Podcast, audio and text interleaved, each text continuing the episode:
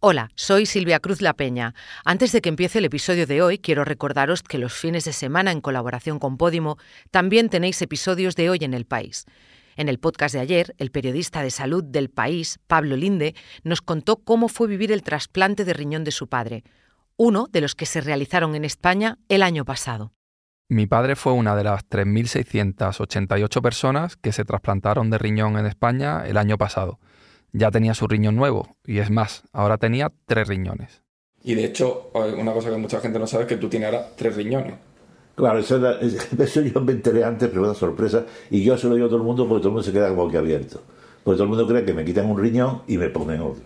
Y no, y el riñón me lo ponen en la barriga, en el abdomen y yo no estoy, no estoy muy gordo, pues me, lo toco, me, noto que ahí tengo el riñón. O sea, la, diferencia de uno del otro, en unos momentos más que en otros. Yo en un momento el riñón trabaja más y está más grande, y en otros no. Y lo noto, lo noto el riñón y está en la barriga. Ahora sí, os dejo con el episodio de hoy el Partido Popular ha vuelto a ganar las elecciones gallegas. Es su quinta mayoría absoluta consecutiva. No lo habían conseguido ni con Fraga. Pero no son los únicos resultados históricos. El bloque nacionalista galego será la segunda fuerza en el Parlamento. Tocó techo. Liderará la oposición por delante de los socialistas, que tocaron suelo con una nueva derrota autonómica. Soy Ana Fuentes.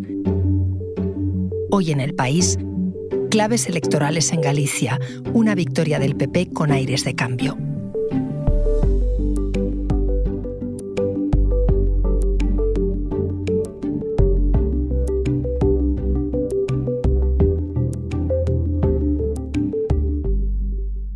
José Hermida escribe de política nacional en el país y está ahora mismo en Galicia.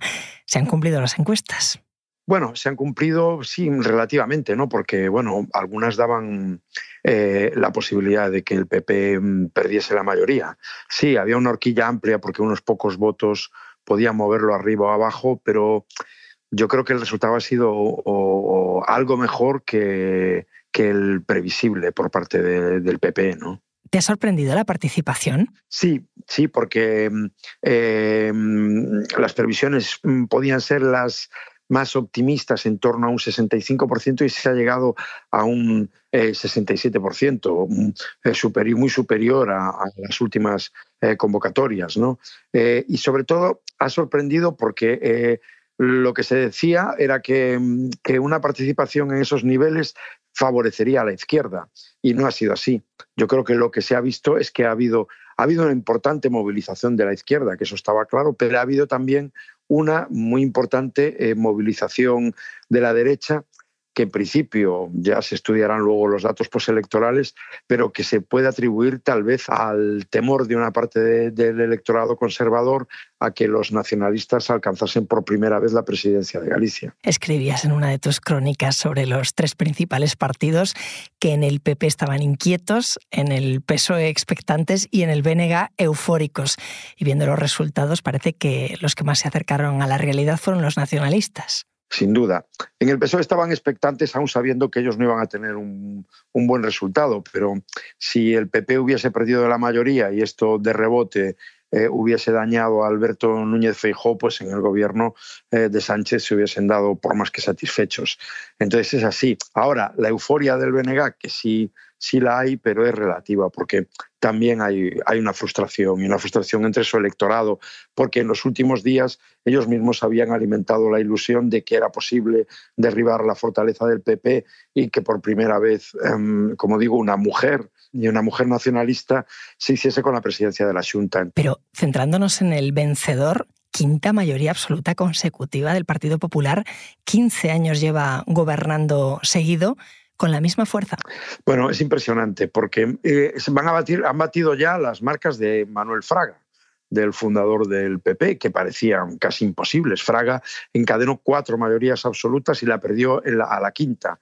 Eh, ahora Rueda eh, pues iniciará la quinta sumada a las cuatro anteriores que había conseguido Feijó. Incluso si miramos en un periodo de tiempo más largo, desde 1989, es decir, en los últimos 35 años ha habido en Galicia 10 elecciones y en nueve de ellas el PP ha logrado la mayoría absoluta. Y como tú dices, en unos niveles pues, muy parecidos, siempre oscilando entre el 44-45% de los votos y, y, acercándose al 50%. Bueno, Fraga superaba el 50%, pero ahora pues hoy han sido 47%.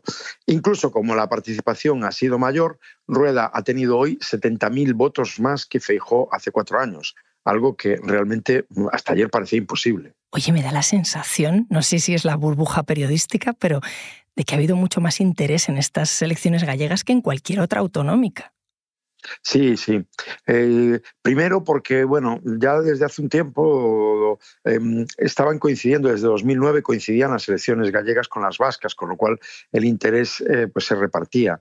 Y en esta ocasión, aparte de la batalla gallega, había un asunto eh, mm, de alcance nacional en juego, que era el liderazgo de Feijóo, porque se suponía que si el PP eh, perdía la mayoría absoluta en Galicia, eh, hubiese quedado muy, muy tocado como, como líder del PP. Y todo esto ha provocado que efectivamente hacía muchísimos años yo llevo muchos años, demasiados, cubriendo elecciones gallegas, todos los triunfos de Fraga y demás, y el interés que ha suscitado estas no se vivía desde hace décadas, sí, claro.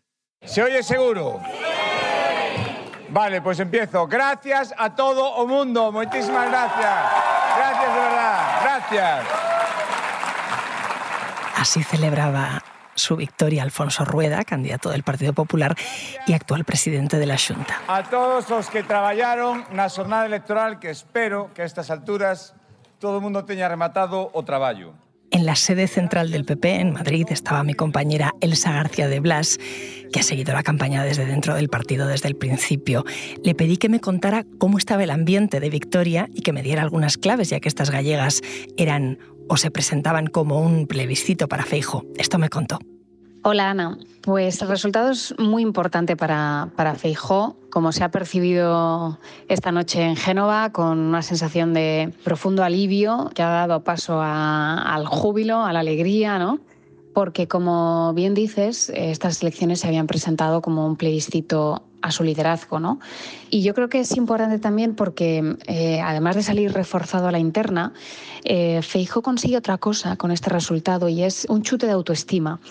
Un chute de autoestima para él, primero como líder, y también para el partido, porque el partido, bueno, desde el fiasco de las generales del 23 de julio, pues eh, venía tocado anímicamente, ¿no? Porque había dirigentes que temían que si se fallaba en Galicia, pues fejó entrar en algún tipo de eh, estado de bajón anímico, ¿no? Bueno, pues todo esto se conjura y, el partido, como digo, pues eh, afronta este año electoral de otra manera. Veníamos de una campaña marcada por la amnistía, por el cambio de estrategia de Feijó, así que le pregunté si es que no le había pasado factura todo esto al PP. Pues efectivamente, la campaña mm, eh, estuvo muy, muy marcada por el debate sobre la amnistía, pero también por ese giro sorpresivo en la última semana de campaña del PP eh, con respecto a la cuestión catalana, con esa revelación que una alta fuente del partido hizo a 16 periodistas sobre que el PP estaba dispuesto a estudiar un indulto condicionado a Carles Puigdemont. Esto último provocó un incendio considerable al partido, que sin embargo no se ha traducido en bueno, un peor resultado en, las urnas. Algunos estrategas ya anticipaban que no pensaban que fuera a hacer mella eh, este giro sobre la amnistía del partido, porque eh, la amnistía realmente es un debate más urbano y la fortaleza del PP en Galicia reside precisamente en el voto rural. Así que, eh, de alguna manera, aunque a nivel nacional sí que tenga otro impacto, en Galicia pudo quedar más encapsulado y no tener una consecuencia directa en los resultados de las elecciones. Alfonso Rueda siguió la misma estrategia que Feijó de no ir a los debates, por ejemplo. ¿Le ha salido bien? Lo cierto es que sigue habiendo dudas en el partido sobre el tipo de campaña que se ha hecho, a pesar de la victoria. Algunas fuentes creen que ha sido una victoria mm, en realidad agónica, ¿no? En el sentido no de resultado, que bueno, ha estado holgado, pero sí de cómo se ha llegado a la meta, ¿no? De esa sensación de agobio eh, que había en el PP hasta el final, eh, bueno, que tenía que ver con, cómo se planificó la campaña, con algunas decisiones, entre ellas esta de no acudir al, debate electoral por parte de Rueda, pero también otras, como la de darle un enfoque eh, muy nacional, eh, meter mensajes duros como, por ejemplo, los que tenían que ver con, ETA ¿no? y con Arnaldo Otegui, que Rueda sacó en los últimos días contra la candidata del BNG, Ana Pontón.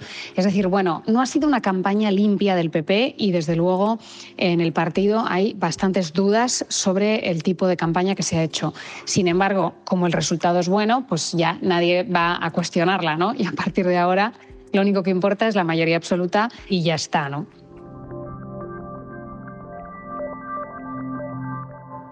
Enseguida volvemos.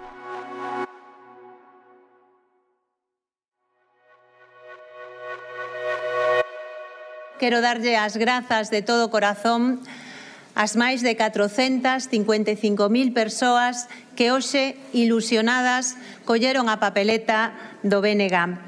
Xosé, claramente el PP es el ganador, pero otra vencedora histórica es Ana Pontón, del Bloque Nacionalista Galego. Sí, sin duda. El... Primero, porque ha sido, yo creo que la gran figura de, de la campaña, ¿no? Ha sido un descubrimiento para mucha gente eh, y ha logrado abrirse a sectores a los que hasta ahora el, el BNG no, llegaba.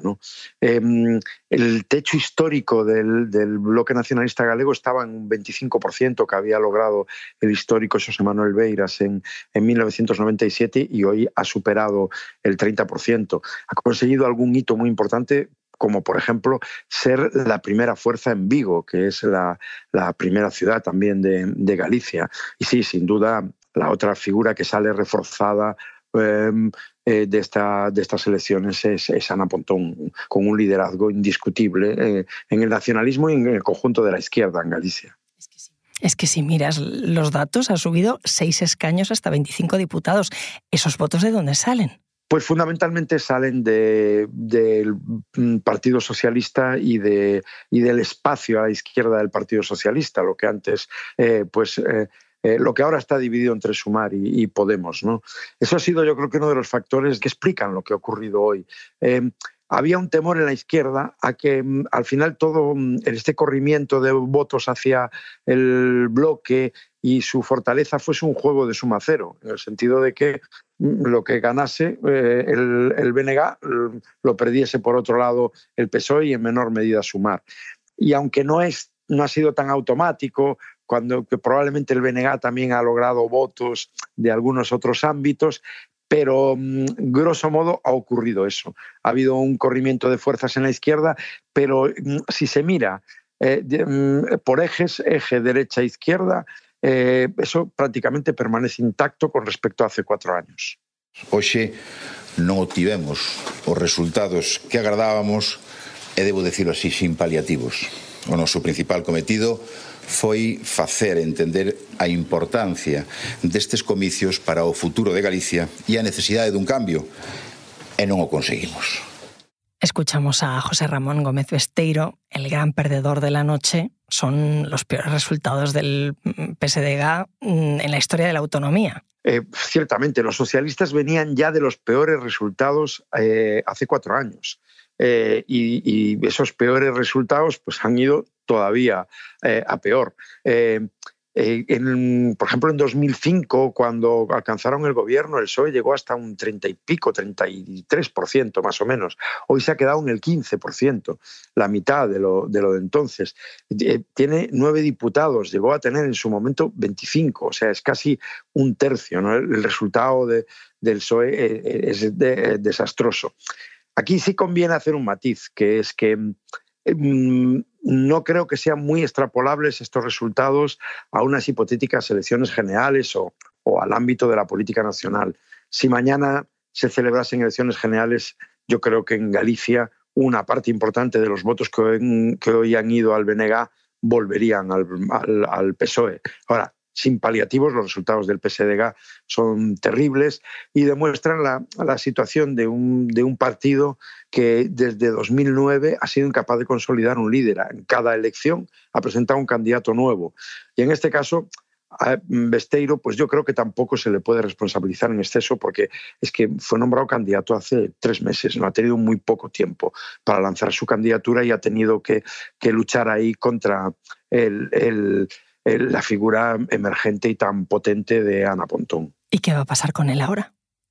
Pues no lo sé, eh, no lo sé. Yo creo que en algún momento los socialistas gallegos tendrían que plantearse de apostar por un líder, eh, hacer una travesía del desierto y mantenerlo, porque es que ese ha sido el proceso desde 2009, ha sido cada noche electoral, eh, cada noche de elecciones autonómicas se quemaba un líder y vuelta a empezar.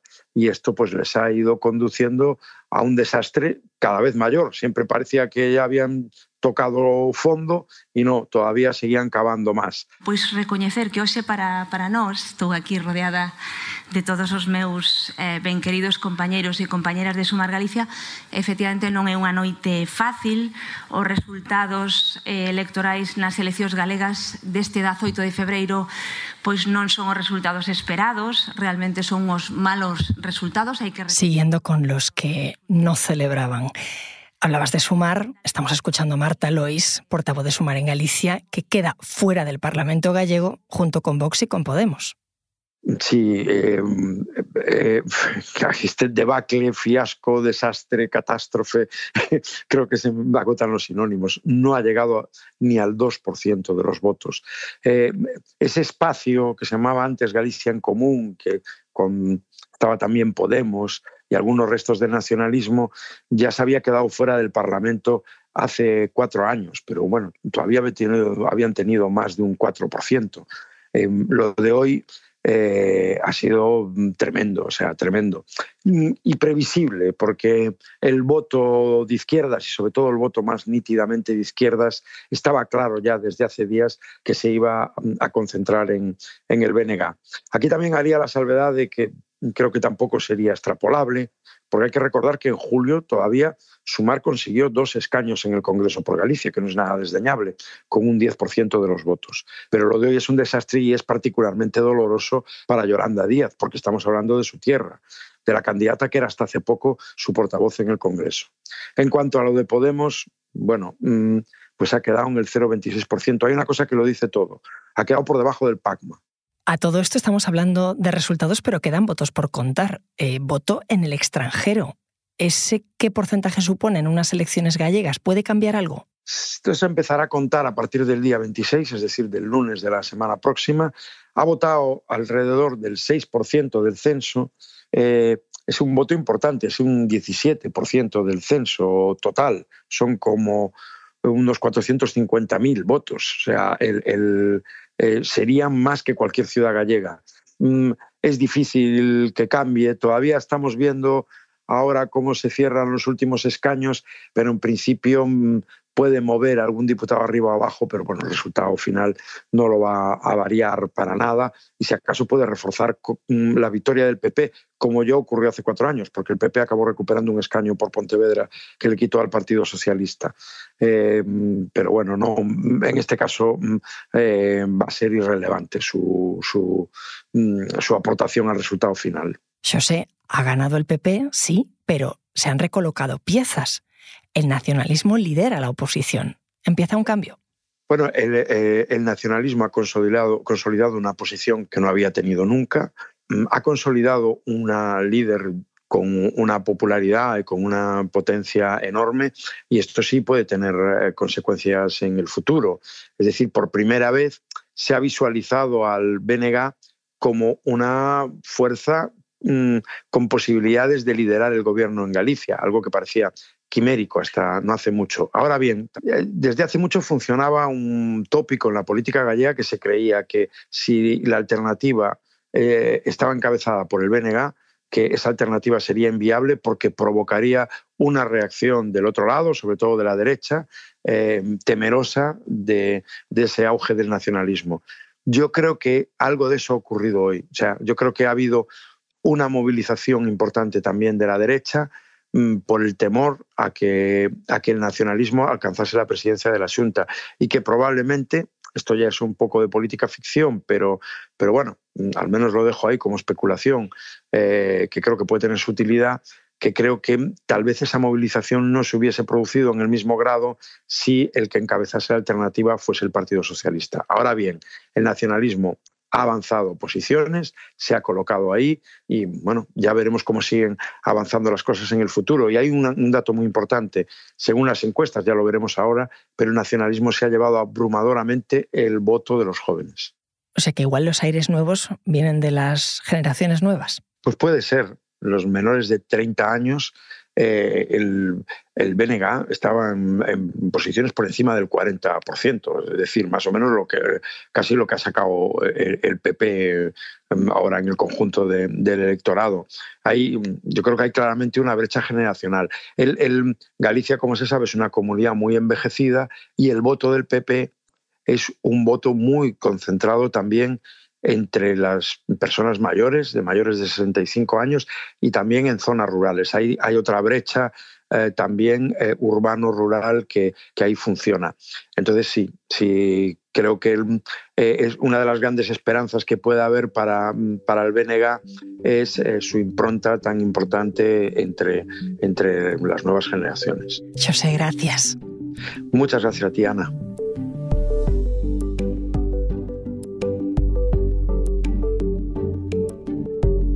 Este episodio lo hemos realizado Bárbara Ayuso, Jimena Marcos y yo. El diseño de sonido es de Nacho Taboada y la dirección de Silvia Cruz La Peña. Soy Ana Fuentes y esto ha sido Hoy en el País.